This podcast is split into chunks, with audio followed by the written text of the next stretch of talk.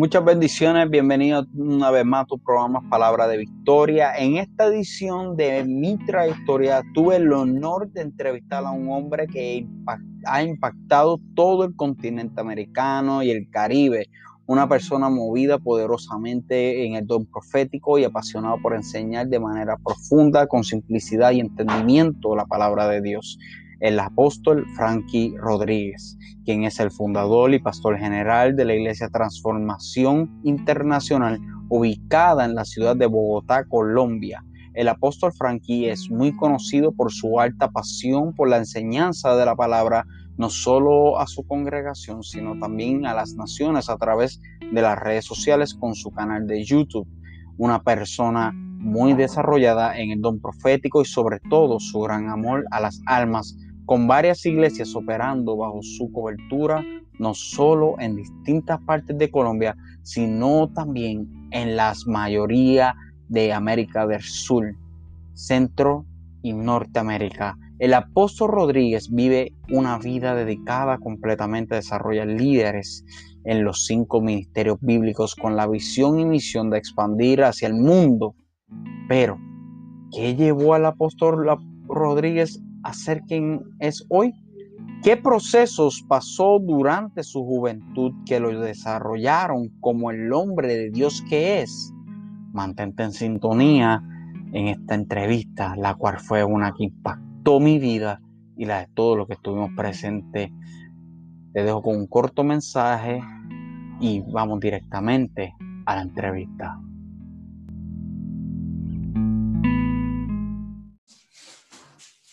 Muchas bendiciones, bienvenido nuevamente a mi trayectoria. En esta ocasión tengo el honor y el privilegio de tener conmigo en el programa al apóstol Frankie Rodríguez, una persona que ha impactado y está impactando las naciones de diferentes formas y maneras.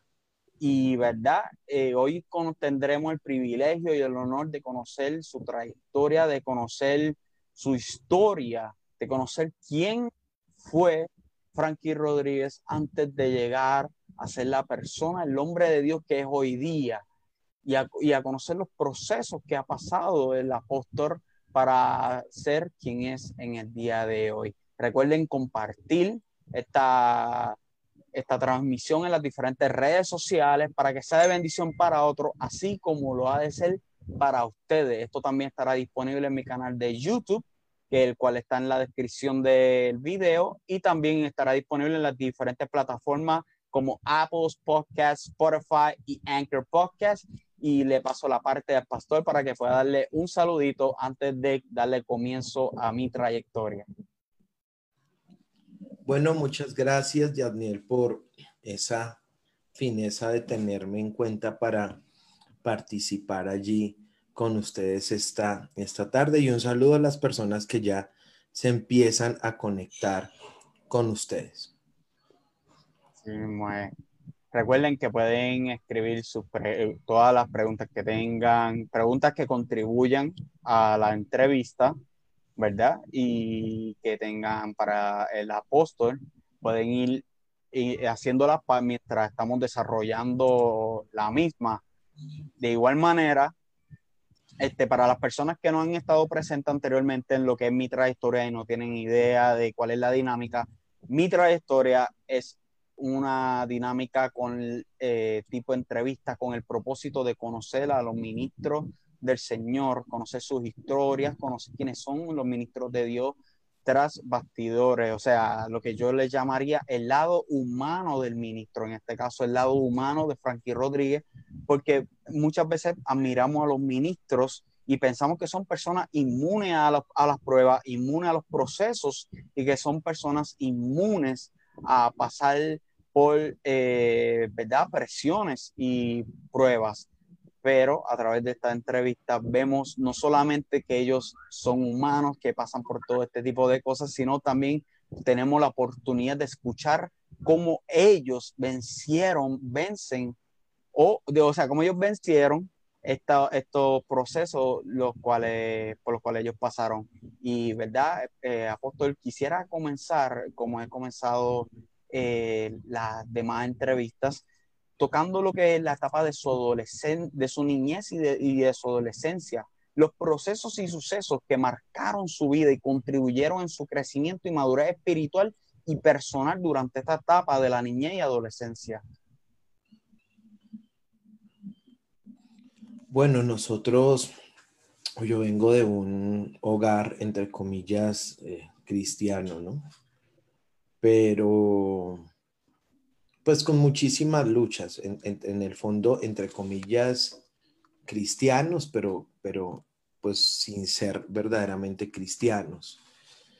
Eh, cristianos más bien nominales, no, no gente verdaderamente temerosa de Dios.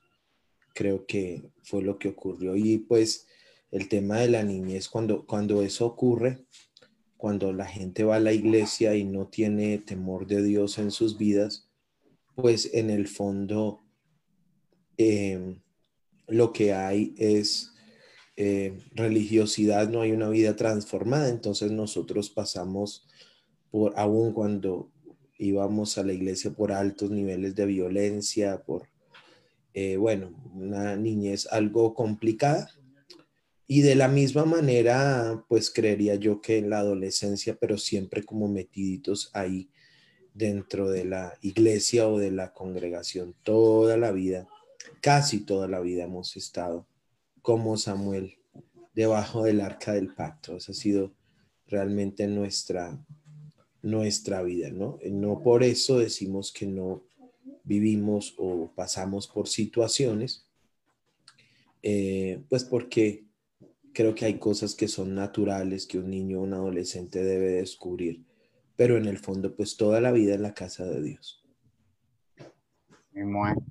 Recuerdo que cuando tuve la, eh, la oportunidad de entrevistar al pastor Daniel, ¿verdad? Su hermano, él me contaba cómo usted y él fueron criados en un hogar de ámbito cristiano, pero a la vez, como usted muy bien mencionó, no cristiano, porque era algo más bien dogmático, pero no había una relación, no había esa o sea, no había como que una relación, no había, había palabra, pero no había rema, sino lo que había simplemente eran dogmas y, y una vez ustedes comienzan a descubrir y a estudiar, darse la tarea de estudiar las escrituras y a darse cuenta de estas diferencias que habían, que estaban, ¿verdad? Erróneas en la iglesia donde estaban eh, eh, recuerdo que en la entrevista él me comentó que tomaron la decisión, o por lo menos él en su caso, no sé si fue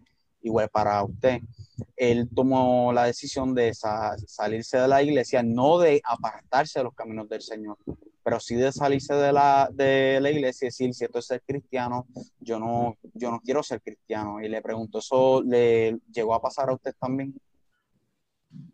En mi caso fue de pronto un poquito más más eh, complicado, ¿no? Porque como que yo estaba ahí como columna vertebral, mi papá no caminaba muy bien con Dios, eh, el hogar de mi papá, mi mamá estaba como medio desbaratado, Daniel era un adolescente que estaba empezando a crecer y ya él no quería más de eso. Pero llegó un punto donde creo que Dios me habló, no fue un impulso personal y pues salimos específicamente porque había un tema de pues no perder mi hermano y tratar de restaurar nuestra familia. Yo había hablado con el pastor de eso, de lo que vivíamos al interior de la casa y por causa de eso me colocaron en disciplina por haber dicho nuestra familia necesita eh, intervención, que ayuden que alguien meta la mano y ayude eh, en restauración, porque pues todo el mundo tenía un alto concepto a mi padre, pero en el fondo era otra cosa la que vivíamos. Me pusieron en disciplina por eso. Y salimos, el Señor nos habló y salimos. Wow. Y es bien importante cuando usted menciona que usted era una de las columnas, porque recuerdo que en esa entrevista su hermano expresó de cómo si no hubiera sido, ¿verdad? Por porque usted lo continuamente lo eh, hubiera estado exhortando y, eso, eh, él sí hubiera tal vez tomado la decisión de apartarse. Y también nos cuenta, yo a él le hice la pregunta de quién fue que inculcó el tema de, del evangelio, el tema del cristianismo, pero no cristianismo en forma de religión, sino en forma de relación. Y él me contestó que fue su, eh, su abuelita, Sí, ya nosotros somos tercera generación de cristianos. Mis hijas ya son cuarta generación, pero la que recibió el Evangelio eh, fue mi abuela Isabel hace muchísimo, muchísimo tiempo. Ya partió con el Señor, pero ella fue la que, como la pionera, ella pasó la fe cristiana a mi papá Em, mi papá no nos pasó la fe cristiana a nosotros. Nosotros, bueno, ahí sí fue como una, como por revelación del Señor que pasó la fe a nosotros y pues ahora a nosotros, a nuestras, a nuestros hijos. Wow. Sí que no, no, de la persona que usted recibió ese, ese modelaje de cristiano fue de parte de su abuela, pero no de la persona más cercana, porque en este caso serían sus papás, ¿correcto? Al contrario, nosotros fuimos los instrumentos para restaurarlos a ellos, para que verdaderamente conocieran a, a Dios. Así mismo medio de la entrevista que eh, fue, el, ¿cómo es que se dice? ¿El patriarca fue? Sí, creo que fue patriarca de la familia, eh, que mantuvo esa columna para que la casa literalmente no se cayera. Y le hice una pregunta de Lice, la quiero hacer de igual manera a usted. Habiendo usted nacido en una era la cual no podemos, no podemos negar, obviar, la en la cual Colombia estaba pasando por un momento difícil en cuanto a la guerra del narcotráfico y la guerrilla, etcétera. ¿Cómo fue para usted, este, que en esa etapa pues estaba en una etapa de niñez, pero cómo fue para usted eso, cómo pudo usted pasar ese proceso sin perder la fe en Dios? Bueno, y ahí sí tengo que decir varias cosas. Yo creo que, eh, bueno, a mucha gente el legalismo le hace mucho daño, pero yo creo que, que en mi caso el legalismo me escondió sea, Dios fue bueno, Dios fue bueno en ese sentido de como guardarme. Nosotros, digamos que crecimos, siempre estuvimos solo en una iglesia, pero esa iglesia tuvo varios cambios de pastores. Pero la primera persona que nos pastoreó fue una mujer ungida de Dios, era legalista, pentecostal, se movían los dones del Espíritu Santo, era una mujer profeta. Y, yo creo que pues parte de del legalismo ayuda a escondernos. Yo sé que eso hace muchísimo daño, pero pues pensando en todo lo que ocurrió, en lo que ocurría en la nación, todo el tema, creo que el Señor Dios como que usó esto para, para guardarnos. Creo, en el fondo creo que hubo un trato especial de Dios con mi vida al respecto. Hermoso. Y dando para hacia adelante, acelerando, ¿verdad? He escuchado de varias personas, no solamente que son cercanas a usted, sino también su hermano en la entrevista dio como un, tip, pero no abundo en el tema, ¿verdad? Porque pues ya eso sería un tema que tendría que tocar con usted, cual tengo la oportunidad de hacerlo en esta noche. Y es eh, que hubo un encuentro espiritual sobrenatural que marcó su vida. ¿Cuál fue ese encuentro espiritual? Que fue algo tan sobrenatural que marcó su vida hasta el día de hoy. Bueno, yo eh, precisamente estamos como en todo el proceso. Mi hermano ya no quería asistir más a la iglesia y una de las cosas que siempre traté de hacer fue pues guardar lo que no se apartara. Yo hice de todo para que no se apartara. Nuestra familia estaba casi destruida y yo estaba harto de la religión. Ya, bueno, habíamos vivido de todo. Las cosas más terribles de nuestra vida las vivimos al interior de la iglesia, no afuera. Todo lo que sabemos del mundo y de todo lo vivimos adentro, no afuera, porque nos tocó ver cosas muy fuertes. Pero en una de esas, que es eh, precisamente cuando vamos a salir, eh, yo había intentado suicidarme y el Señor se me apareció. No fue una visión, no fue una visión, no fue un sueño, fue una experiencia física donde Él atravesó la pared, eh, vino a hablar conmigo, me dio unas instrucciones, de hecho tengo escrito todo lo que él dijo en ese momento, eh, y luego volvió a irse. Y ahí dentro de eso, pues él me habla que iba a abrir una congregación, que iba a pasar unos procesos, que después esa congregación iba a ser conocida pues por muchísimas partes, ¿no? Pero fue eso, fue, no fue algo, eh, digamos que espiritual o una experiencia en el espíritu o una visión o un sueño, no fue una experiencia donde un ser entró físicamente a hablar conmigo. Es como el tema de, pues en el fondo me da como hasta, como le digo, como hasta pena hablar del, del tema, porque pues de pronto yo sabía lo que tenía que hacer, pero no fui capaz de hacerlo. Y la Biblia dice, bienaventurados los que sin ver creyeron. Él tuvo que venir a hablarme directamente para, para hacer lo que yo tenía que hacer. Yo ya sabía lo que el Señor me estaba mandando a hacer, pero en el fondo con todo lo que habíamos vivido, pues no tenía como mucho ánimo de, de seguir, de hacer, ¿no? De, y él vino específicamente a, a hablarme.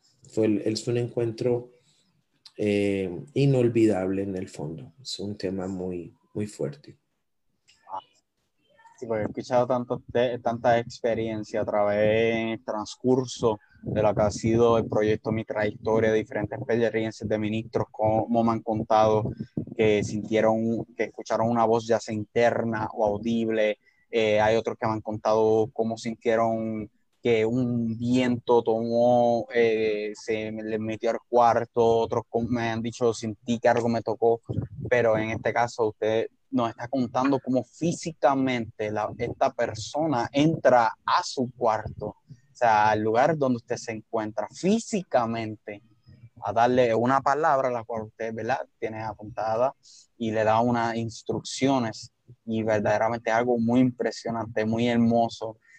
Y me llama la atención porque muchas veces, jocosamente, eh, he hablado con amistades las cuales dicen, yo quisiera que Dios me diera esta señal o esta otra señal para saber si lo hago. Y, uno ve cómo ellos reciben estas señales. Yo le digo que tú estás esperando que el mismo Jesucristo venga y se te aparezca de frente.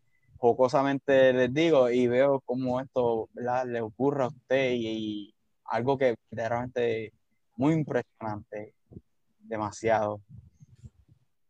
Sí, sí, en el fondo creo que es como un sello, ¿no? Es como un sello ahí, porque mm, en el fondo yo no hubiera obedecido, yo me hubiera apartado de la iglesia, me hubiera apartado de, del Señor, pero llegó a tiempo y no llegó de la manera como yo estaba acostumbrado, porque eh, nosotros nos movíamos en algunas cosas del espíritu, pero pues llegó de una manera, yo creo que yo estaba, estaba arrodillado, llorando, eh, planeando el suicidio, planeando no, porque estaba muy desilusionado de todo, el evangelio, de todo, y fue cuando ocurrió el evento donde él entró. Él traspasa la pared, entra y habla conmigo un larguísimo rato. Me habla muchas cosas que yo creo que si yo hablara eso, la gente no lograría entenderlo, porque fueron cosas, hay cosas muy profundas que, que van a pasar a ciertos tiempos. Y ahí es donde él me hace el llamado a empezar una congregación. Luego que le hace este llamado de, para comenzar una congregación, entiendo que hubo una etapa en la cual usted tuvo una educación teológica en la iglesia de Filadelfia. ¿Cómo fue esta etapa?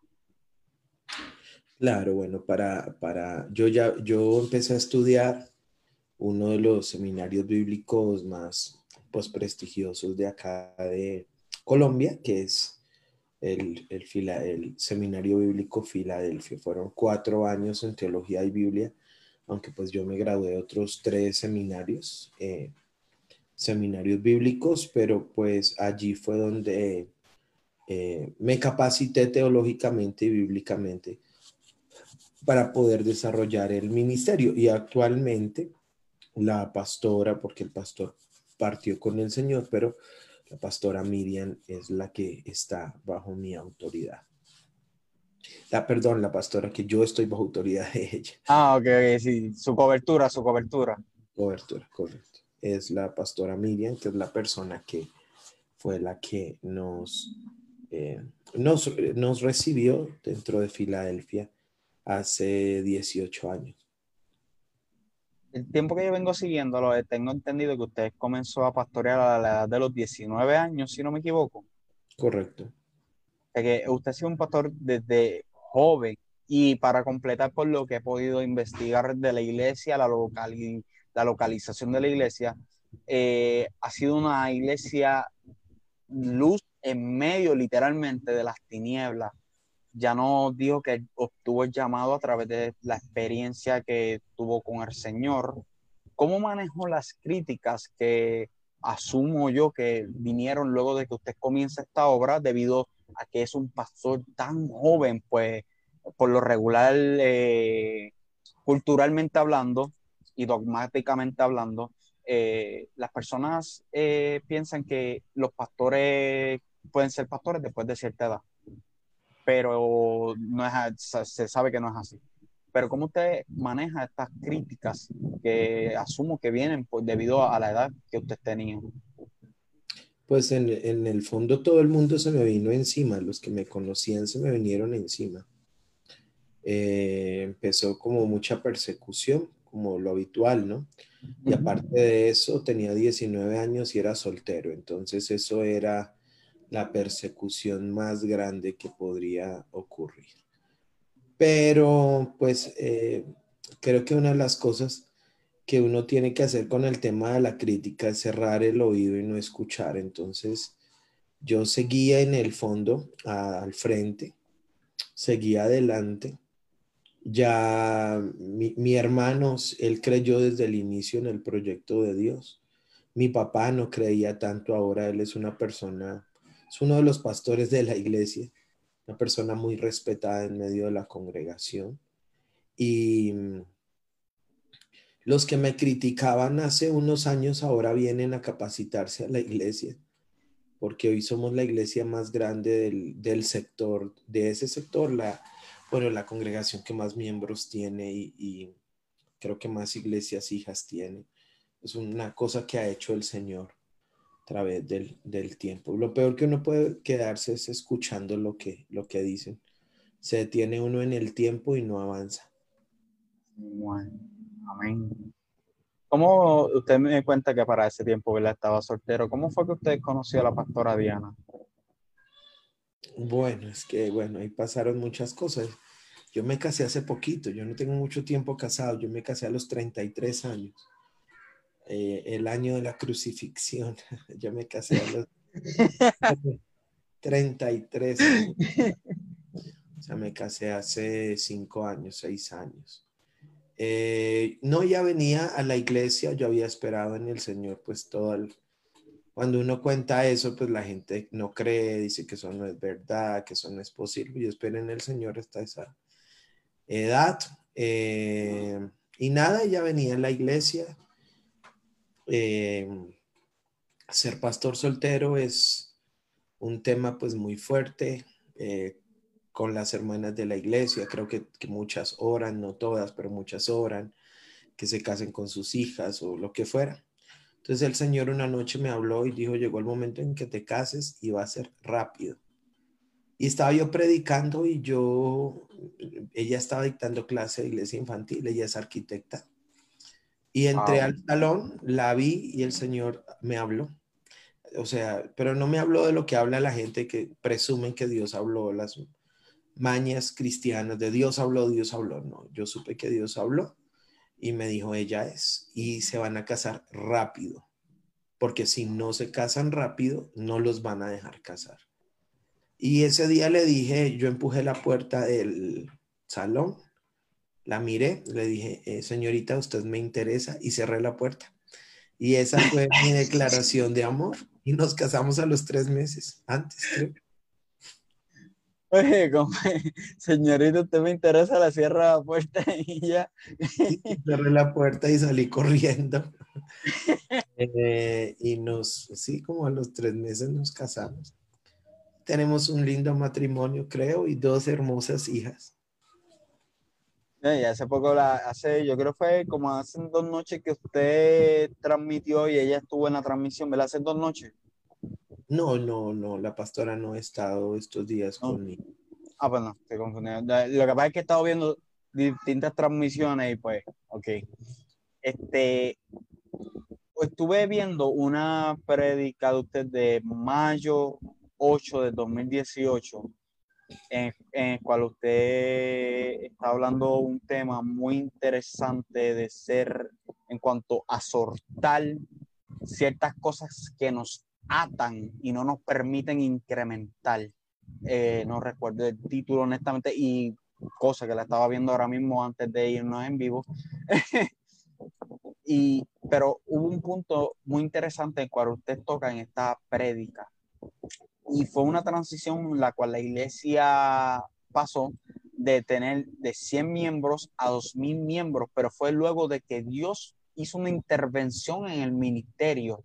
Usted cuenta la anécdota de cómo una profeta del Señor viene, que el Señor le puso en su corazón invitarla, esa profeta viene y le, le pateó el púlpito y se lo rompió y usted le decía como que, mira, no, me está, ¿por qué me está haciendo esto? Y la profeta le dice, este, esto, es, esto es símbolo de Sodoma, de, esto es rompimiento de, Sodoma o algo así. Y ella, y que usted en la prédica dice, oye, pero la, la señora era brava, era brava la señora, decía durante la prédica. Pero lo que me llama mucho la atención de, de, esta anécdota es de cómo usted cuenta, de cómo Dios intervino en su ministerio, no solamente a través de la profeta, sino de distintos ministros que vienen a la casa. Y no sé si fue ella otra persona que dice, se le van a ir personas de la iglesia. Y usted dice, ah, pero yo invito a esta para que vengan personas y ella ya me está diciendo que se van a ir. Y muchos de estas eran personas familiares, amigos, seres queridos eh, de la iglesia, en la cual el Señor, cuando interviene, comienza a limpiar eh, la, iglesia y luego de que limpia la iglesia, hay un gran incremento, una transición hermosa de 100 miembros a 2.000 miembros. ¿Cómo fue esto que ocurrió? O sea, ¿cómo ocurrió esto y eso? Sí, ya nosotros nos movíamos en lo profético, pero ya eso era otra dimensión. Ella llegó y como le estoy diciendo, empezó a romper todo desde que entró hasta que salió, rompió todo lo que se le atravesó en el camino. Yo nunca había visto eso. Y ella ese día rompió la, el, el, el atril, no, no por Sodoma, sino por un espíritu de religiosidad. Ella me dijo que eso representaba como la religiosidad. Y la religiosidad. Y lo mandó sacar de la iglesia y luego mandó traer la vajilla a mi mamá y rompió todo lo que pudo por delante. Bueno, el caso es que creo que hizo fue un acto profético, ahí ocurrió algo profético y pues espectacular porque después de eso se fue gente, se fueron unas personas de mi familia había algo como que detenía la iglesia, ¿no? Pero a los días la iglesia empezó a crecer, a crecer, a crecer y han sido siete años, ¿no? Que pasamos de 100 miembros a 2000. Yo aclaro que estamos en un sector muy difícil, estamos en un sector fuerte espiritualmente, estamos en un sector pues que en el fondo tiene que ver con mucha pobreza y esto, pues, Ciudad Bolívar. Pero el Señor comenzó a levantar nuestra congregación, nuestra congregación es bendecida, próspera, echada para adelante, creciente, tenemos 100 iglesias hijas. Em, el Señor nos ha permitido avanzar mucho donde muchos ministerios no han podido avanzar, entonces ha sido pues como, ha sido bien interesante todo el proceso. Muy interesante luego de ese acto profético, como buen este incremento. Es que fue algo que quise tocar porque verdaderamente me impactó ese, ese acto que usted eh, relató en esta prédica de mayo 8 de 2018.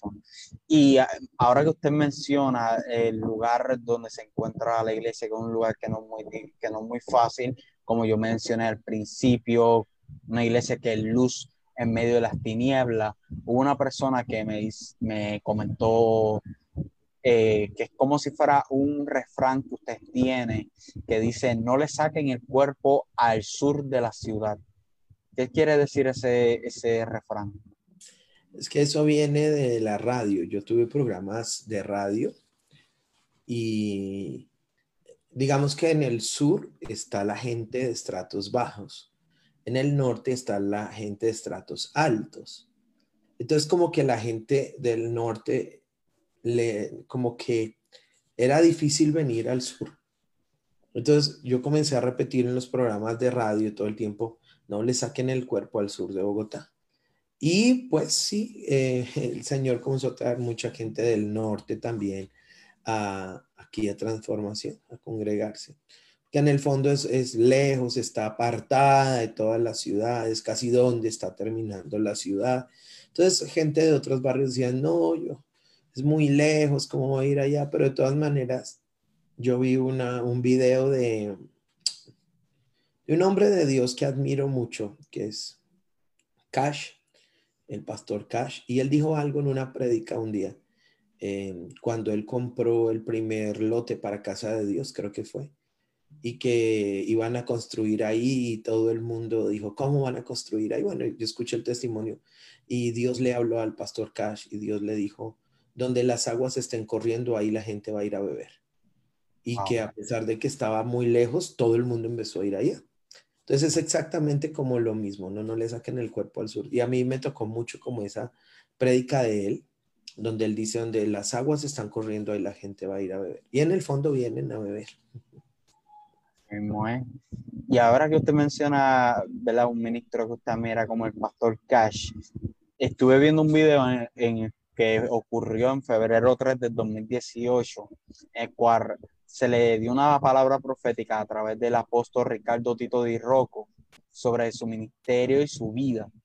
El profeta, lo, le dice como profeta para Colombia y las naciones, que usted sería un ministro a mayor magnitud de lo que usted admira o admiró, incluyéndolo a él, porque eh, durante el video veo cuando él dice, usted me veía a mí en televisión y decía como yo quisiera ministrar como ministra, estoy parafraseando por si acaso, ministrar como ministra o ser como él, etcétera, y el Señor a través de Ricardo Tito Di Rocco, eh, le dice que el ministerio que el Señor le, entregó ese día en sus manos eh, iba a ser mayor que lo que usted estaba pidiendo.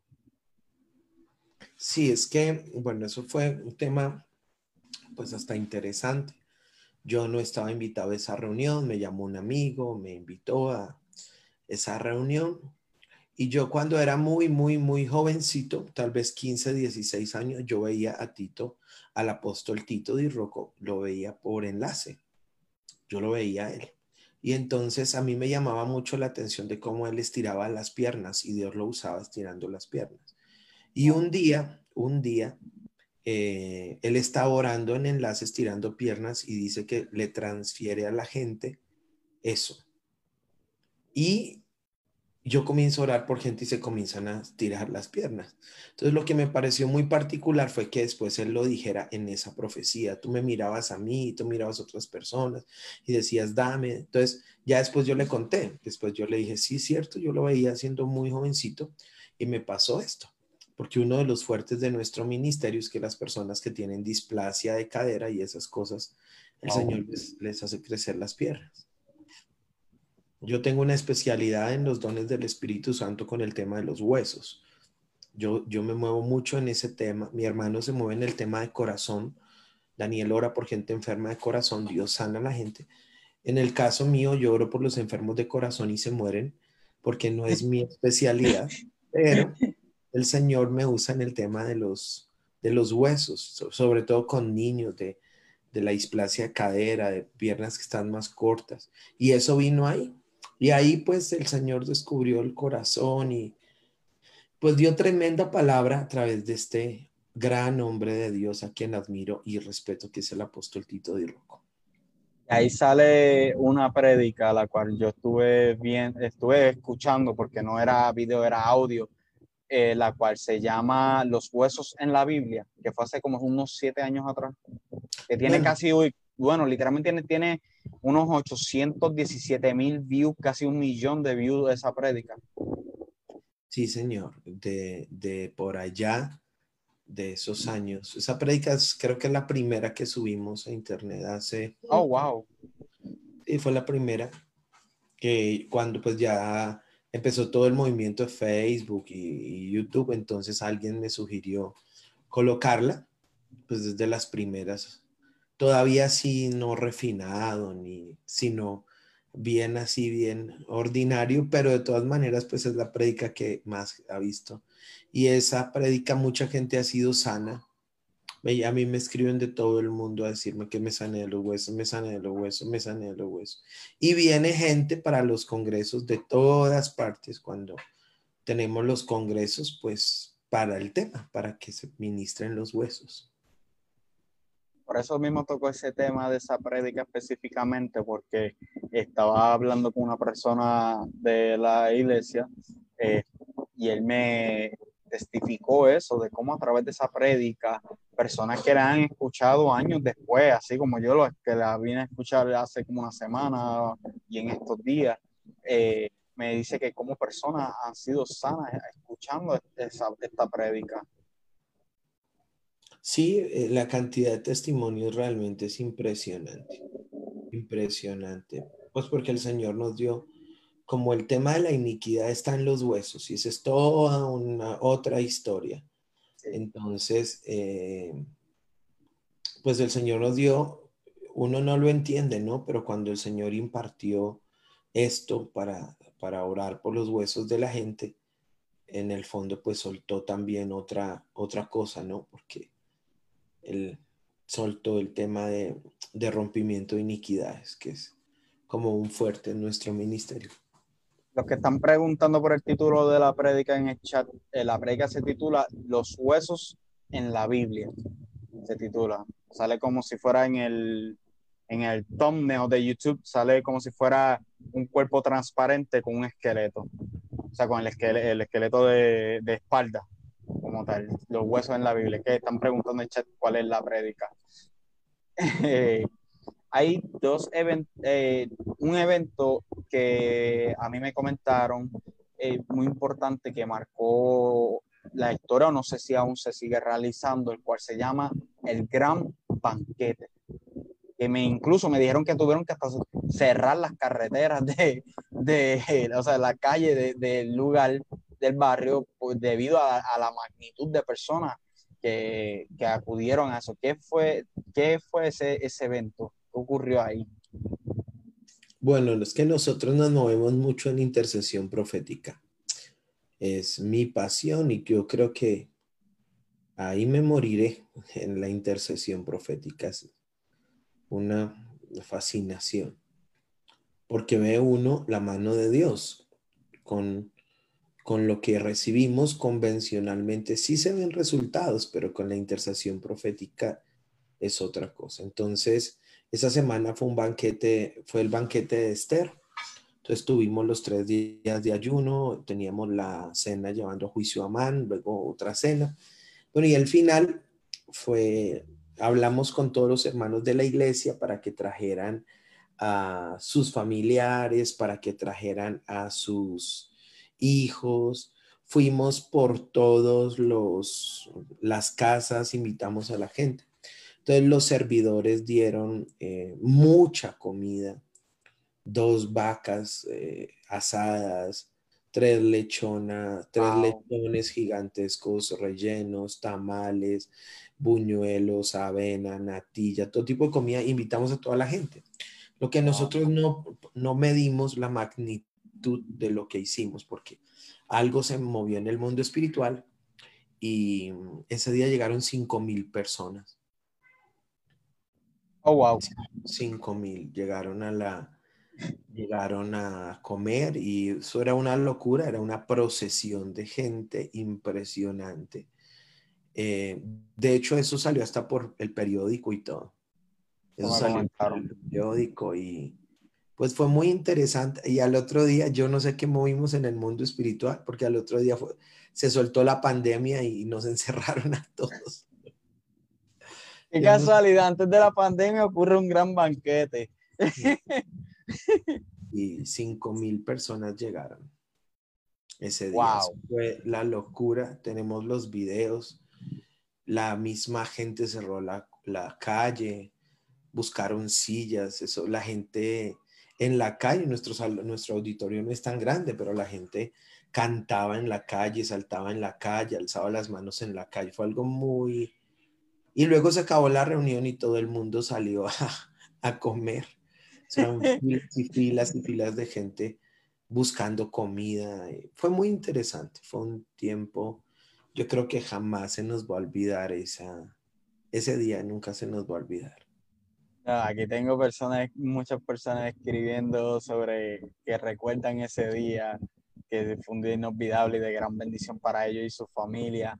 Y en un momento usted mencionó de cómo personas vendrían a transformación para beber, o sea, beber agua de vida o para alimentarse de la palabra, etcétera.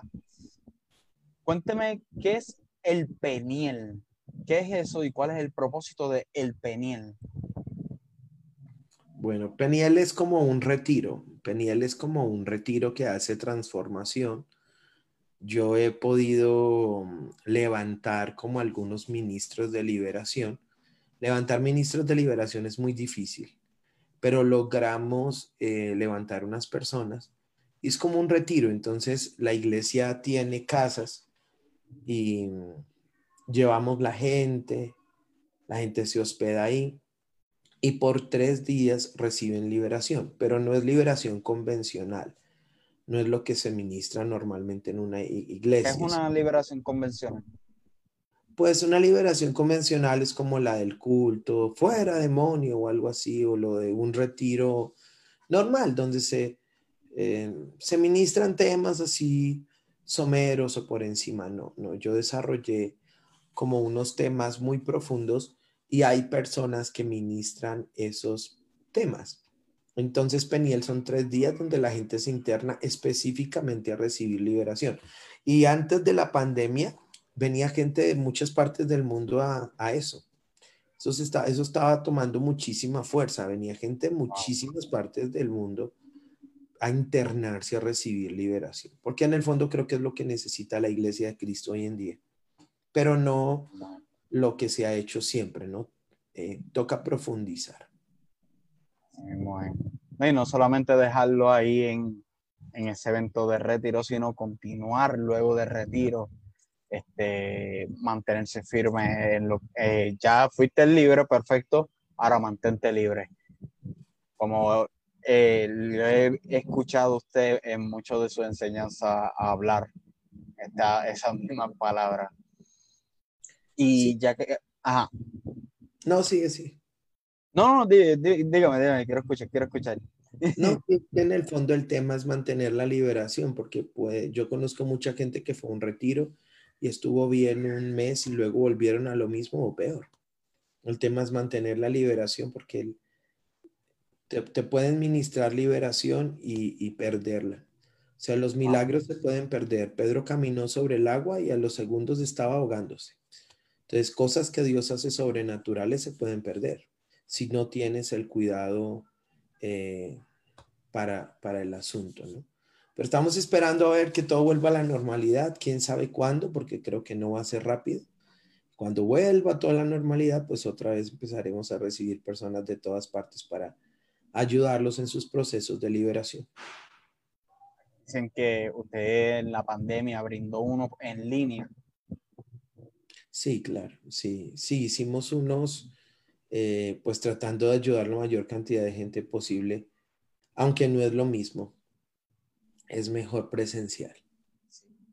Igual que los cultos, los cultos sí, en línea son bonitos, se siente una presencia bien bonita, pero no es lo mismo que estar ahí presenciar en ese ambiente eclesiástico de hermanos adorando al Señor junto y unánime, no, no es lo mismo.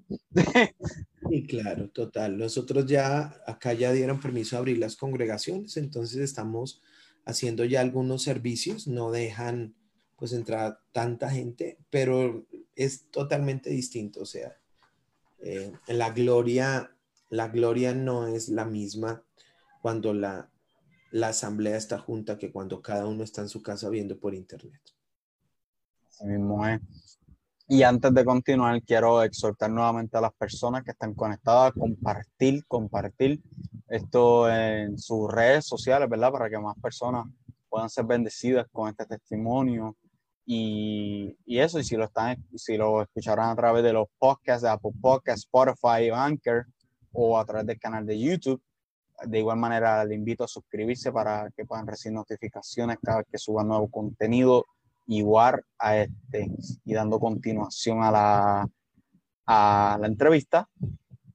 Eh, eh, el tiempo que llevo siguiendo lo que ha sido específicamente luego de la pandemia eh, a través de una mujer de Dios, Gina Enciso, ya está conectada, Gina Enciso y Félix Polanco, que tienen el programa tempranito de la mañana y este sí, esto es publicidad porque los amo y es algo, ¿verdad? Que me encanta. Eh, tiene el programa tempranito de la mañana a través de la www.lavozradios.com de lunes a viernes de 7 a, 9 a.m. Eh, Gina me da la, eh, la, ¿cómo que se dice esto? La referencia de la iglesia, el link, una vez que usted estaba predicando y luego de ahí es que yo comienzo a seguir sus enseñanzas y sus prédicas. Y veo como no solamente en ese momento, sino en esta semana que me he dado la tarea de buscar este, prédicas más antiguas de transformación, veo como sus prédicas han sido centradas en el tema de la, de la liberación de iniquidades. ¿Cómo nace el deseo de dicha enseñanza? ¿Y cuán importante es y cómo contribuye a la vida y crecimiento de las personas?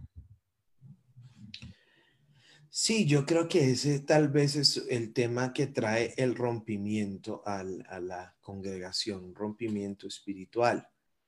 Y ahí viene porque, bueno, hace, digamos que este mover de Dios empezó hace como siete años, diría yo. Entonces hace como ocho años yo estaba frustrado, no pasábamos de 100 miembros, las cosas eh, no daban como un giro pues lo que ministerialmente uno desea con la gente, con las personas. Entonces, eh, yo estaba orando a las 3 de la mañana ahí en la iglesia y pensando cómo entregar el, el ministerio, porque pues, yo no sirvo para ser engañador. Entonces, como que eh, ver la gente viviendo igual, que su vida no es transformada. Para ese tiempo teníamos hasta otro nombre, nos llamamos Fraternidad Cristiana, era el nombre. Entonces, eh, yo recuerdo que estaba orando a las 3 de la mañana y a las 3 de la mañana alguien botó debajo de la puerta un montón de CDs que decía, acá está lo que necesitas. Y dentro de esos CDs había un CD de unos profetas que hablaban sobre iniquidades. Entonces yo los escuché, me pareció muy interesante y empecé a profundizar sobre el tema. Entonces yo me sujeté a un proceso de libertad de iniquidades y vi que me funcionó. Eh, sujeté mi familia, parte de mi familia, esto, y funcionó, les cambió la vida. Eh, comencé a sujetar a parte del liderazgo y la vida les cambió. Y pues ahora, esas prédicas que en el momento fueron como un, ¿qué le digo yo? Como algo a lo que nadie le dio importancia, le han dado la vuelta al mundo eh, y han libertado, han ayudado en los procesos de libertad a muchísima, muchísima gente, demasiada. Eh, esa fue la historia como entramos con el tema de iniquidades y, pues eh, sin motivo a ser orgulloso, creo que nadie habla tanto de iniquidades como nosotros o nadie tiene tantas prédicas montadas como nosotros en internet de iniquidades. Y eso que hay ahí es solamente el inicio, porque yo hice una serie nueva de iniquidades. Ahí hay como 70 pero tengo 500 prédicas o tal vez más sobre iniquidades, pero ya más profundas y específicas. Pero no, el Señor no me ha dado orden de ponerlas en internet todavía. porque yo, yo miraba así mientras hacía la búsqueda, veía la iniquidad de los huesos, siendo libre de la iniquidad de la boca, eh, incluso una que era, creo que era la iniquidad de la rata, si no me equivoco, era el tema de uno de los, era uno de los temas de las diferentes prédicas y, y me llamó mucho la atención porque como usted mismo este, dice, es un tema que no se toca.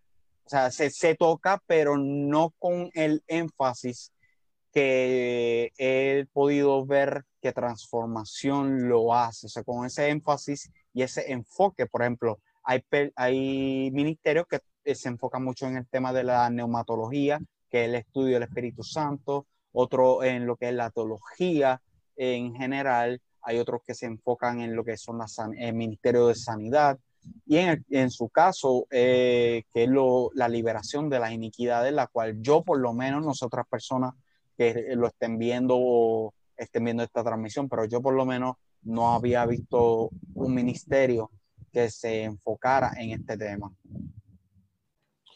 Sí, el Señor nos comenzó a dar una profundidad y creo que en ese tema tenemos una autoridad.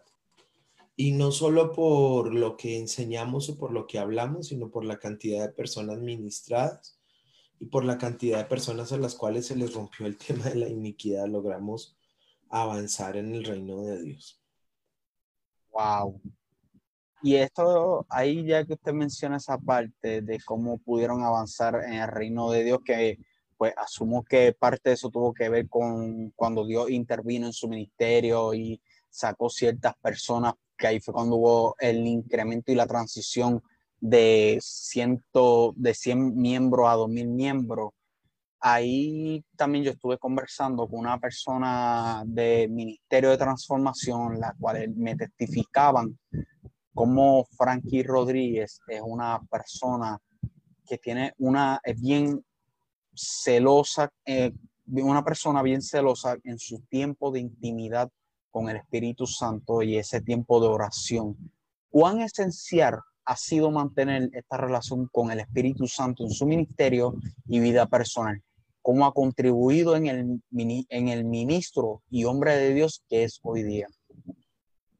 Bueno, en el fondo es que si yo no tuviera vida con Dios, hace rato las tinieblas me habían acabado.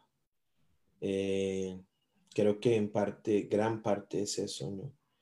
La vida de oración, pero yo en el fondo adoro más que lo que oro. Yo tengo vida de oración, pero vida de adoración muchísimo más fuerte. Entonces, eh, nada, si, si un, alguien que dice ser hijo de Dios, voy a, voy a decirlo así, va a ser muy fuerte lo que voy a decir, pero alguien que dice ser hijo de Dios y que predica, no tiene vida con Dios, es un farsante. Es un farsante, así tenga dones, porque la gente puede fluir en los dones sin tener vida con Dios. Entonces, y en el fondo uno ministra lo que uno es no lo que uno habla. Entonces, eh, bueno, creo que han sido años desde antes de ser pastor. Era una pasión para mí. Tal vez muchos pensarán, oh, pero eso es porque, fue, porque él es pastor y él tiene que tener una relación con el Espíritu Santo, pero no. O sea, cuán importante, o sea, cómo es esta relación tan importante, pero, o sea, déjame darle para atrás para que me pueda entender. Muchas personas eh, asumen que esta relación solamente la tienen los pastores o los ministros, evangelistas, apóstoles, etcétera, porque tienen un rol dentro del ministerio, pero pues se sabe que no es así. ¿Cómo, es, cómo esta relación es tan importante, pero que pocos llegan a conocer, porque hay muchos que pasan años en la iglesia y nunca llegan a conocer tristemente lo que es la relación con el Espíritu Santo, cómo contribuye esto en la vida de las personas. Bueno, en el fondo es que todo el que dice ser hijo de Dios necesita tener eh, relación con Dios. Absolutamente todos. Es lo único que mantiene firme o fuerte a, a las personas. Y cuando alguien ha venido a Cristo, lo, yo considero que una persona que verdaderamente viene, vino a Cristo, lo primero que hace es tener vida con Dios. Y el que ha nacido de Dios jamás puede dejar esa vida. No la puede dejar. O sea, no. O sea, yo disto mucho como esos hermanos que hay, que hoy sí estoy fuerte en la oración, mañana no, que hoy estoy desanimado. No es algo porque es que el Espíritu te llama. El Espíritu te llama. Ha sido mi vida. Yo, yo hablo de eso desde que estaba en, desde que yo era un adolescente, yo me encerraba en mi casa, bueno, adorar con cassettes, música vieja, adorar horas y horas y horas y horas pues sin saber eso a tiempo lo que iba a soltar. Wow. No, y eso es algo que podemos ver el fruto de esto ahora en el tiempo de la pandemia, porque literalmente si usted no hubiera tenido y otras personas, otros ministros no hubiesen tenido esta relación profunda con el Espíritu Santo, este encierro literalmente hubiera, y he visto tristemente ministerios que han cerrado como tal, que, que, han cerrado sus, sus puertas debido a que no, no pudieron con la presión, porque no, no, como no tenían esta relación con el Espíritu Santo, sino tenían una religión como o una, ah, ¿cómo que se dice eso? Sí, una, una religión, una dogma, unas enseñanzas culturales, no tenían esta relación con el Espíritu Santo, cerraron tristemente las puertas de su ministerio. Más, en su caso, eh, yo he sido testigo eh, de poco de, un tiempo para acá, poco, como le digo, de muy, muy poco tiempo que eh, lo he seguido, sido de la pandemia a para acá, pero aún así he visto el gran incremento que ha tenido no solamente en suscriptores, en su canal de YouTube, no solamente en seguidores eh, a la iglesia per se, sino también en el incremento que ha tenido en servicios de la iglesia, pero no solamente son servicios por cumplir con un compromiso, sino que son servicios que cada uno está lleno de poder, lleno de, de una esencia especial, la cual no se compara con, con, las otras, o sea, como que no pueden igualarse porque siempre algo nuevo, algo especial.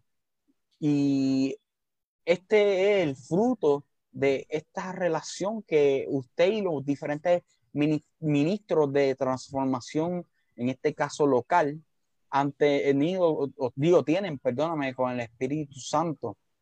Y a eso me lleva a lo próximo. ¿Cómo ha sido este cambio, esta transición eh, luego de la pandemia? Porque la pandemia pan cierra las puertas a las iglesias, pero luego se tienen que, eh, se ven pues teoría en la, en la obligación de irse 100% lo que es virtual. Sí, claro, bueno, el tema, nosotros veníamos creciendo mucho, teníamos muchos servicios, pero pues la pandemia dio un giro. Para muchos un giro eh, eh, fuerte, difícil, para nosotros un giro de bendición porque en el fondo nosotros nos extendimos mucho más en la pandemia. Eh, a través de las redes, no, creo que nosotros cuando empezó la pandemia teníamos como 40 mil suscriptores en el canal. Casi tenían cuando yo entré al canal. Ahora tenemos 80 mil Sí. Y pues mucha gente se ha sumado a transformación, ¿no? en la pandemia se, añadió más gente a la congregación. Eh, nosotros estamos celebrando ahora los fines de semana, como ya se permitió, cinco reuniones, mientras la gente empieza a volver y están cargadas de la gloria del Señor. Precisamente tuvimos una reunión ahorita, terminamos como a las cinco pasadas la reunión, que fue muy buena la, la reunión. Eh, y en el fondo, pues la relación, no, no decimos que no nos pasaron cosas, porque en el fondo, pues, si tú no tienes vida con Dios, te enloqueces con todo lo que vives a diario. Y el peso de un ministerio y un ministerio pues que en el fondo no es tan grande, pero es grande.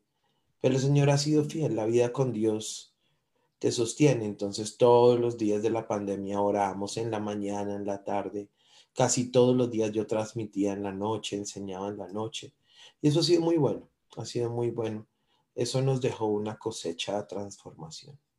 Y que le veo también en todas las transmisiones una energía la cual yo mismo lo veo a usted y yo digo, pero Cristo, en esta, eh, hoy en la mañana, Él estuvo transmitiendo en compromisos ministeriales y ahora mismo está transmitiendo nuevamente en la noche. Y ahí es cuando se, se aplica lo que, y esto lo voy a tomar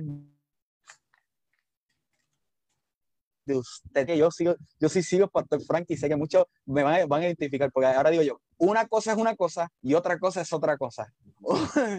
una cosa es ser un ministro porque te enviaron a, a ministrar a una iglesia y otra cosa es ser un ministro enviado por el Señor, como fue en el caso de usted. Una cosa es una cosa y otra cosa otra cosa. Una cosa es oral convencionalmente y otra cosa es oral por tener esa relación con el Señor. Y en tener esa relación con el Señor, ahí vemos esos frutos, que es esa fuerza que usted tiene, que sí, obviamente se cansa como todo ser humano, hello, este, somos humanos, y hace poco usted mismo lo mencionó que se fue no de vacaciones, sino de un retiro eh, a una finca que usted a veces transmitía de, en esa finca. Y la frase de papá, eh, usted transmitía en esa finca y aún así lo veía con la misma energía. Yo, wow, pero si él está en esa finca, no sabía honestamente que se estaba retirando, pensé que se estaba tomando un descanso.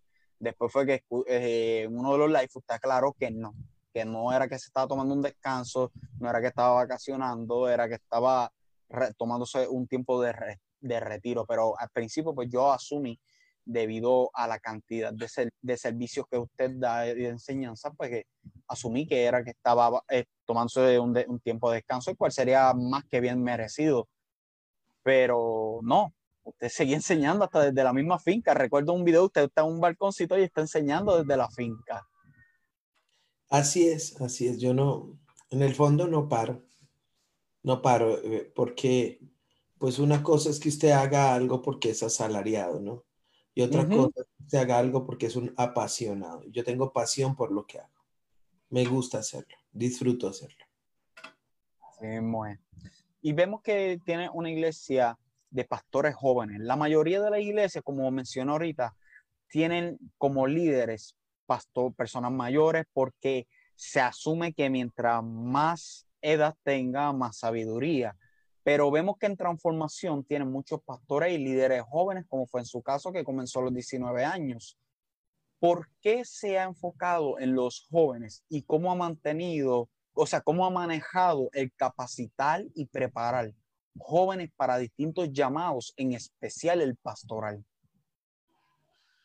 Bueno, aunque, aunque no todos son jóvenes, pero pues ahí hay como una historia de, como que empezó con una historia de unos jóvenes que se convirtieron y tratamos de levantar y, restaurar y, ahora son pastores, pero hay también muchos adultos. En, los servidores son, hay muchos adultos y, proyectándonos para eso. Pero pues, pues en el fondo, eh, pues es una marca y, y amo, yo como que entregué toda mi juventud al Señor y a la casa de Dios. Entonces, si yo, yo fuera miembro de iglesia, si yo fuera miembro de iglesia, y si me dijeran eh, qué ministerio quiere, yo me quedaría con los jóvenes. Yo, yo ministraría a los adolescentes y jóvenes porque me encanta. O sea, la palabra generaciones para mí es, o sea, y parte de la intercesión es esa. Ahora otras personas se encargan de los jóvenes, pero, mm, pero si yo tuviera que decidir en todo, yo me quedaría definitivamente con el ministerio a los jóvenes. Yo haría lo que fuera por rescatarlos. Y ahorita mismo estamos librando una batalla contra las tinieblas, porque no vamos a dejar los jóvenes de nuestra nación en manos de las tinieblas. Entonces estamos de cabeza con eso. Wow.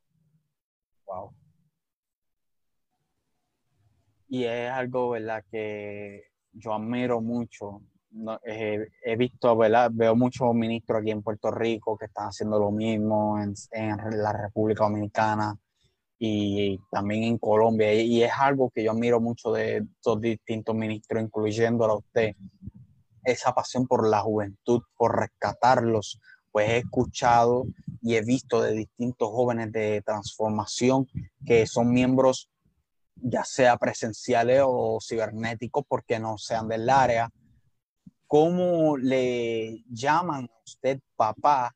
No solamente por ser su padre espiritual, sino porque eh, me han, uno de ellos me confesó, Janiel, nosotros le llamamos papá no solamente por ser nuestro padre espiritual, sino porque él se ha convertido en nuestro papá. Porque hay muchos jóvenes de la iglesia de transformación que no tienen padres este, biológicos o porque simplemente no tienen esa figura paternal como tal. Y el pastor Frankie se ha convertido en nuestro padre, quien nos corrige, quien nos dirige, quien nos anima, quien nos ayuda, quien nos ha sacado incluso hasta de, las calles. Y por eso es que nosotros le tenemos tanto amor y, al nivel de verlo como un padre biológico en adición a nuestro padre espiritual. Bueno, sí, no, no con todos, muchos me dicen papá por respeto y está bien, pero pues con algunos sí hubo un trato especial, con algunos se crearon como unos lazos un poquito más grandes, por lo que pues se convirtieron en la iglesia, eh, fueron restaurados en la iglesia, se casaron en la iglesia, han tenido hijos ahí. Entonces ha habido un tema muy, muy como una familia. Y ellos dicen pues que soy el papá, pues, pues interesante, ¿no?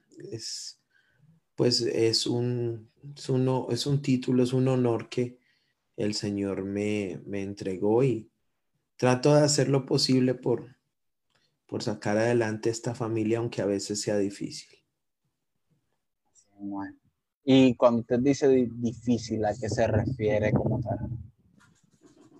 Yo creo que en este momento de la tierra lo más difícil de levantar son familias y es como complicado, ¿no? Yo creo que es uno de los diseños de las tinieblas y pues yo trato de, es muy difícil con tanta gente tener como un ambiente familiar, pero trato de que en la iglesia se tenga ese ambiente. Tratamos, bueno, antes de la pandemia tratábamos de comer todos juntos, de hacer comidas para todos, de celebrar todas las cosas habidas y por haber siempre se celebraban, eh, precisamente porque se, se, quería generar ese, se quiere generar ese ambiente, ¿no? Y uno de los proyectos o misiones más bien es poder levantar familias, familias que se casen ahí, se convierten ahí, se casan ahí, tienen hijos ahí. Ha sido un tema, ha sido todo un tema. Y verdaderamente para eso hay que tener, como dije ahorita, ese es el fruto de tener una relación con el Espíritu Santo, porque solamente una persona que tiene una relación firme con el Espíritu Santo puede seguir con algo así, no por ser, como usted mencionó, un asalariado, sino un llamado y una persona apasionada, como lo es usted. Y le pregunto, pastor, ¿cuáles son la visión y la misión de transformación internacional? Bueno, en el fondo nosotros tenemos por objetivo, em, yo considero que todo el que llega a transformación, yo creo que todo lo resumo con una palabra, transformación. Yo creo que lo resumo con esa palabra absolutamente todo, la misión y la visión hacia dónde nos dirigimos, porque pues yo, yo como que no sirvo para ver una persona que está ahí y sigue igual, yo no sirvo para eso. No sirvo, no sirvo, no sirvo. En el fondo a mí me dicen que yo soy pastor, pero y que soy papá y todo eso, pero como que yo no tengo paciencia con ese tema de una persona que no... Que tan pereza. Sí, sí. Y aún yo no sé cómo crece el ministerio porque yo soy fuerte yo no soy así muy liviano que digamos, o muy hermanitos, vengan para acá. No, yo soy fuerte, pero bueno, es que en el fondo creo que la palabra transformación no es un nombre, es un estilo de vida. Y hacia ahí vamos, vamos hacia eso, vamos hacia las comunidades, hacia las personas, las familias, pues ahora pues tantas congregaciones que han salido de transformación o que se han adherido a transformación. me llama la atención cuando te dice que no sabe cómo crece el ministerio porque usted es muy fuerte, porque cuando yo comencé a escuchar sueño eh, y a seguirlo, yo lo ponía así en televisor, en YouTube, y mi, esposa se entraba y me decía, ¿quién es ese? Y yo, eh, el pastor Frankie Rodríguez de Colombia, el pastor de, de Gina. Y ella me dice, Dios mío, pero qué, qué rudo ese hombre. pero qué, qué, rudo. Y yo, no, no, capaz, es que hay que ser así. hay que ser así para darse respetar y más con lo, la cantidad de seguidores que él tiene. Tiene una persona firme. Y ella lo, se quedó así mirando y ya, como que, wow.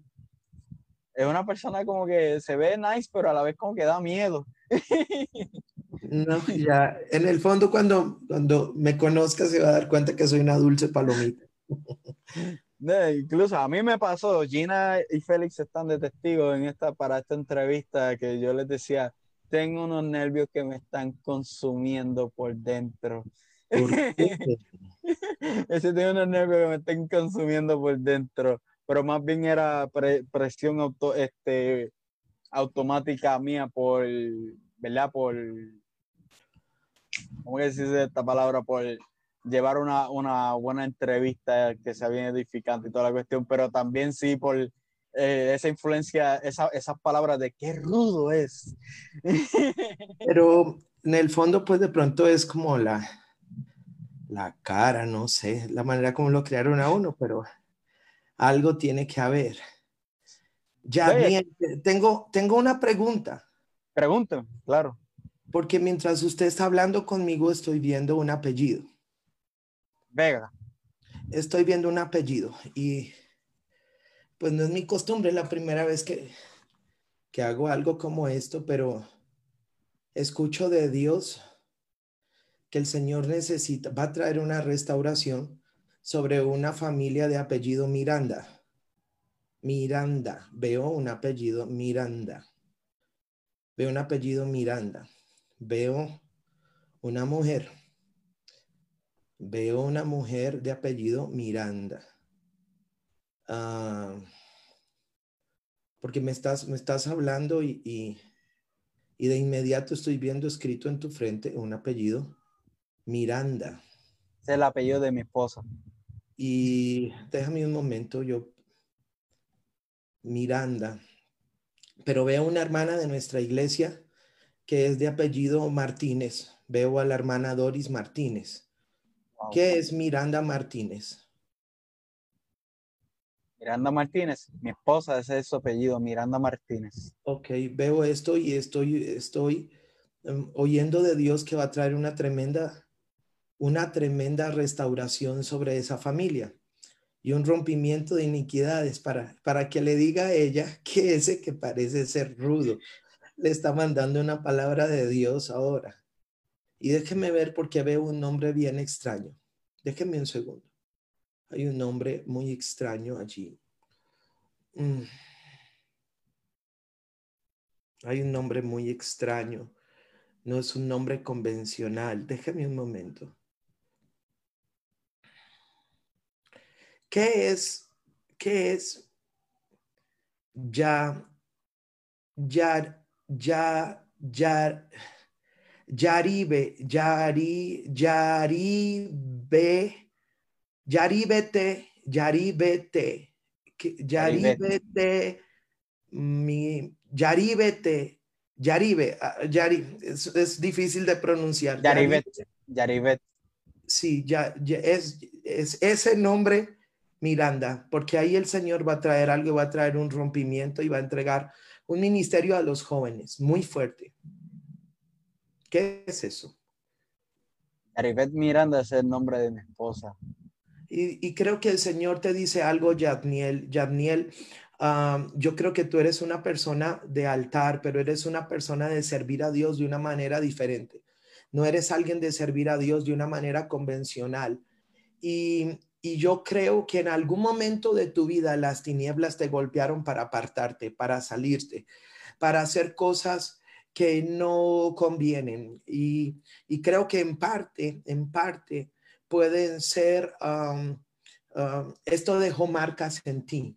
Esto dejó marcas en ti. El hecho de ese periodo en el cual cuestionaste muchas cosas, cuestionaste muchas cosas y te apartaste. Pero en ese apartarte conociste muchas cosas y ahora tienes una autoridad para poder venir ante las, las generaciones a, hablarles y a enseñarles. Y creo firmemente que, que va a haber un cambio. Y oh, a ver, déjeme un segundo porque estoy viendo algo. Eh, déjenme un segundo, tengo que contar. Eh, a ver cómo es el asunto acá. Octubre, noviembre, diciembre, enero, febrero, marzo, abril, mayo. Estoy viendo un número 7 y estoy viendo un mayo. Y estoy viendo un, no estoy seguro si es un 24 o un 23. Un 24, un 23 en la noche para amanecer un 24 que una mujer... cumpleaños el 23. Dio a luz, una mujer dio a luz con mucho dolor ah, y que las tinieblas quiso eliminar esa generación. Y el Señor dice, te, te, voy a llevar a ministrar a los jóvenes de una manera totalmente diferente. Em, pero, pero, pero cerca tuyo va a haber alguien que es, no sé, un Jonathan. Hay un Jonathan que el Señor va a usar. Por ahí tiene que haber un Jonathan. Ah, pero Jonathan debe tener una conexión con alguien. Ay, Dios mío, es que ustedes tienen unos nombres creo que extraños. Una chica que, alguien que, que parece uh, samaritana, samaritana, samaritana, algo así, samari, samari algo, y esa es, ella tiene una conexión con un Jonathan. Y, a ellos, aunque pareciera que no, el Señor también los va a poner a ministrar jóvenes. Son una casa sacerdotal. Y esto va, se va a soltar algo y vas a empezar esto antes de eh, llegar, eh, antes de siete meses. O sea, antes, cuando llegue el 24, 24, 23 de octubre, 23 de mayo en la noche ya esto que te estoy diciendo va a estar andando.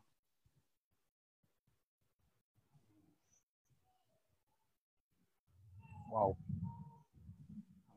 Recibo esa palabra. Recibo esa palabra. Le puede, le puede decir a su esposa eh, que el rudo le mandó una palabra. Una palabra. el pastor rudo le mandó una palabra.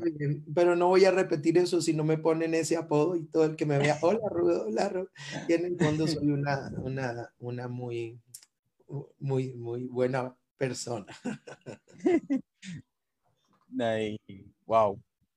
Tenía la expectativa desde antes de comenzar la entrevista de que iba a recibir una palabra y él es que creo que ustedes vienen de una casa ministerial. Sí. Ustedes vienen de una casa ministerial de una casa ministerial que recibió muchos golpes, una casa ministerial que se dividió, una casa ministerial que le pagaron mal, que de pronto tú tomaste la decisión en algún momento apartarte porque dijiste hasta cuándo vamos a tener que soportar esto y comenzaron a deslizarse tus pasos y eso le dio mucho dolor, creería yo, a tu papá, a tu mamá, que tal vez eran los que estaban más orando allí. Y no sé bien si ellos eran pastores o son pastores o eran ministros de una congregación o ayudaban en una congregación o trataron de cimentarlos a ustedes en el Señor y ustedes terminaron apartándose del Señor, pero lo que viene para ustedes, para toda esa casa, porque ustedes son una casa ministerial, es algo muy interesante de parte de Dios, una restauración una restauración, creería yo. Y esto ya van a tener parte de esto en sus manos antes del 20. Yo no sé por qué razón. Ayer profeticé y, las personas que profeticé, profeticé tenían como características muy parecidas a usted, como que de acuerdo a la, al nacimiento o a la fecha que me invitan a predicar, las personas que, que, que me invitan tienen como las mismas características. Wow. Wow. El 23 es, el día de mi cumpleaños, 23 de mayo. Wow. Eso sí, wow. Recibo esa palabra y la creo. Y créeme que se la voy a dejar saber a mi esposa y a mis padres, porque mis, padres ven la entrevista luego cuando la subo al canal de YouTube. sé que ellos también la verán. Algo va a pasar, algo va a pasar. Tus generaciones no van a ver lo que tuviste, estoy seguro de eso. No la van, no la van a ver. Tienen, tienen hijos, no me responda nada más. Tienen hijos, pues ya estoy viendo un, tienes un niño varoncito, pero que corre, que corre, que se mueve. Tienes una niña que se sienta pensativa, muy juiciosa, introspectiva. Y el, el niño es menor, sí, menor de la niña, la niña es más grande. Uf, ese niño, ese niño va a estar en el gobierno y esa niña va a ser una profeta.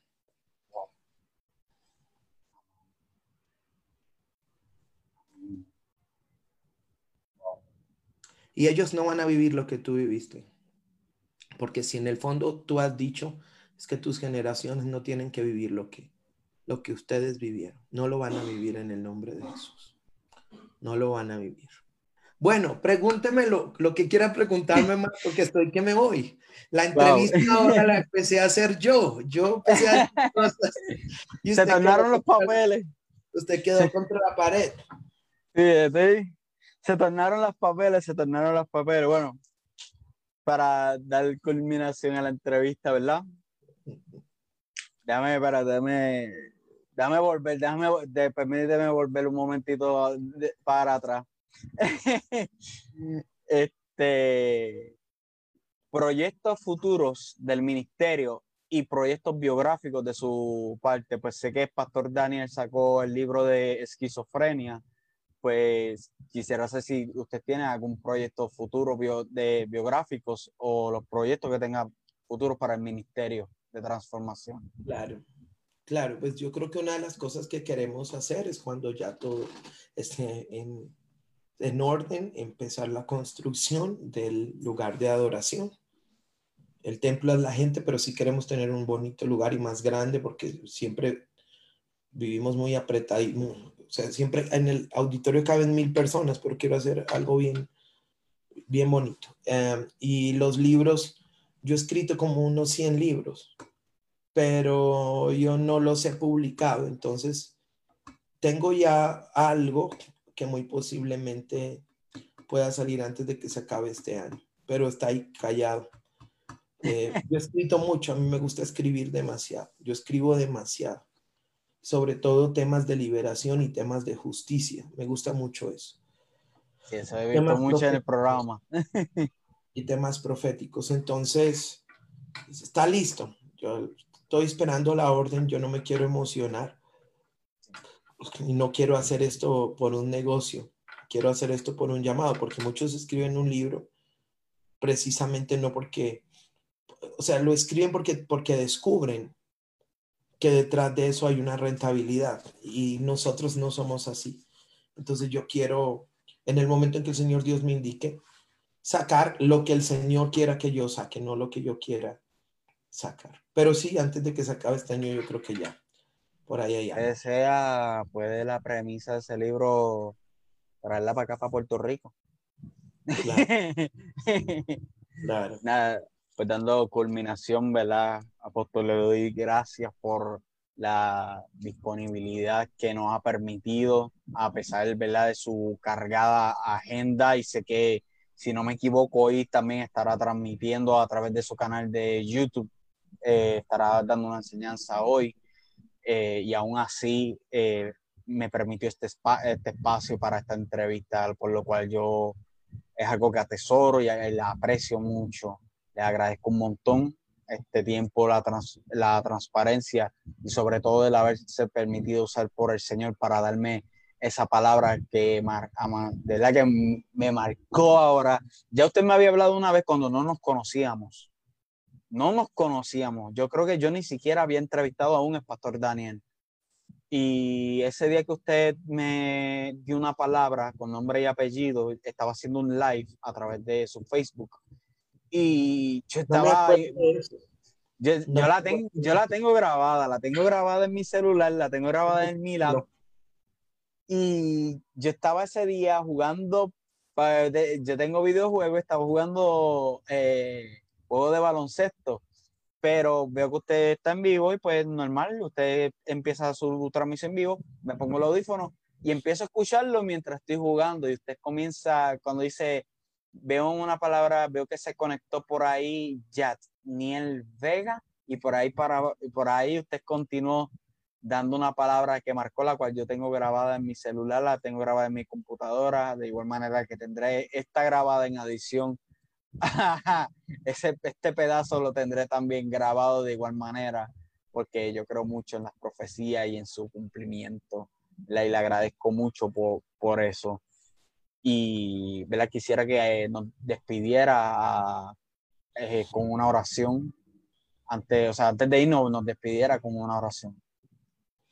Claro que sí, Señor, te adoramos, te bendecimos, eres digno de toda gloria.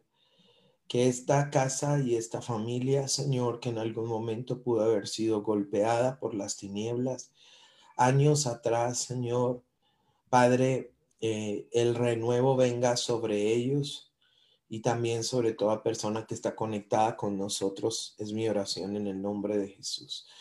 Señor, eso precisamente el renuevo de Dios en esta temporada sobre esta familia, sobre esta familia que tal vez en algún momento fue muy fuerte en el espíritu, pero que con los años se pudo haber quedado quieta, pero que ahora otra vez tú estás moviendo las aguas para que se muevan en tu poder y en tu autoridad. Benditos sean ellos y benditas sean las personas que en este momento están viéndonos a través de esta transmisión. En el nombre de Jesús lo declaramos, Señor. Amén. Amén. Muy bien, muchas gracias, Pastor. Muchas gracias a las personas que estuvieron conectadas con nosotros. Recuerde compartir esto en las redes sociales. Le exhorto a suscribirse a mi canal de YouTube, en la cual estará disponible esta entrevista y otras más que están en agenda. El link está en la descripción de, del video y también estará disponible en Apple Podcast, Spotify y Anchor. Este ha sido Janiel Vega con el apóstol Frankie Rodríguez en mi trayectoria. Nos vemos la próxima semana. Muchas bendiciones. Gracias, Daniel. Bendiciones. Gracias.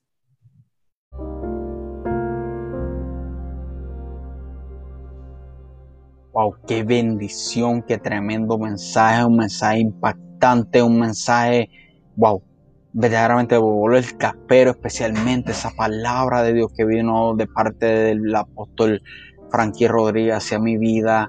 Y verdad, sé que fue algo de gran bendición para todas las personas que estuvimos presentes, el conocer el testimonio y la historia de este gran hombre de Dios. Comparte esto en las redes sociales para que sea de bendición para otros, así como lo ha sido para ti. Y te exhorto a que te suscribas al podcast y al canal de YouTube, en donde puedes encontrarme como Janiel Vega para que puedas recibir notificaciones cada vez que suba nuevo contenido, al igual que este. Muchas bendiciones y nos vemos en la próxima en este tu programa Palabras de Victoria. Que Dios te bendiga.